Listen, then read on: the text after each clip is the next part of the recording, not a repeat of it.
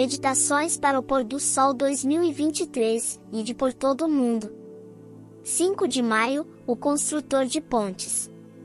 Em Efésios, capítulo 2, versículo 14, está escrito: Porque Ele é a nossa paz.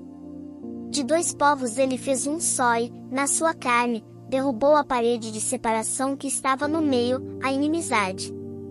Richard nasceu em uma família judia ortodoxa em Casablanca, Marrocos. Naquele tempo, a vida ali era difícil para os judeus e, por isso, sua família se mudou para Paris. Na França, Richard começou a frequentar a escola primária, onde fez amizade com um menino cujos pais eram adventistas. Por meio dessa família, Richard conheceu o Messias. Durante os anos seguintes, ele aproveitou cada oportunidade que tinha de ir à casa do amigo e estudar a Bíblia. Depois de vários anos, Richard sentiu que estava pronto para aceitar Jesus como Messias, mas sua família não aprovou a decisão. Seu pai fez com que vários rabinos se reunissem com ele para convencê-lo a mudar de opinião. Mas nenhum argumento podia competir com a nova compreensão que Richard havia obtido da Bíblia. Vendo que não podia influenciá-lo, seu pai o obrigou a sair de casa.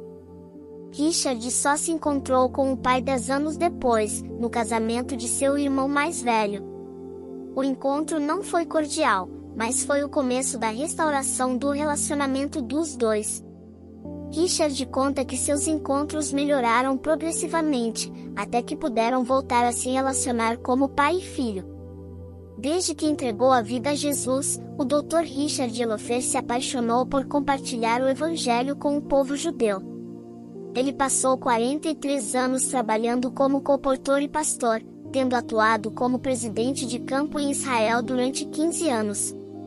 Enquanto servia em Israel, também foi nomeado diretor do Centro Mundial de Amizade Judaico-Adventista, um dos seis centros estabelecidos pela Missão Global para construir pontes com outras religiões e comunidades do mundo. Em agosto de 2021, ele se retirou do cargo de diretor do Centro Mundial de Amizade Judaico-Adventista. Seu incansável trabalho inclui centenas de seminários e pregações ao redor do mundo, bem como milhares de páginas escritas.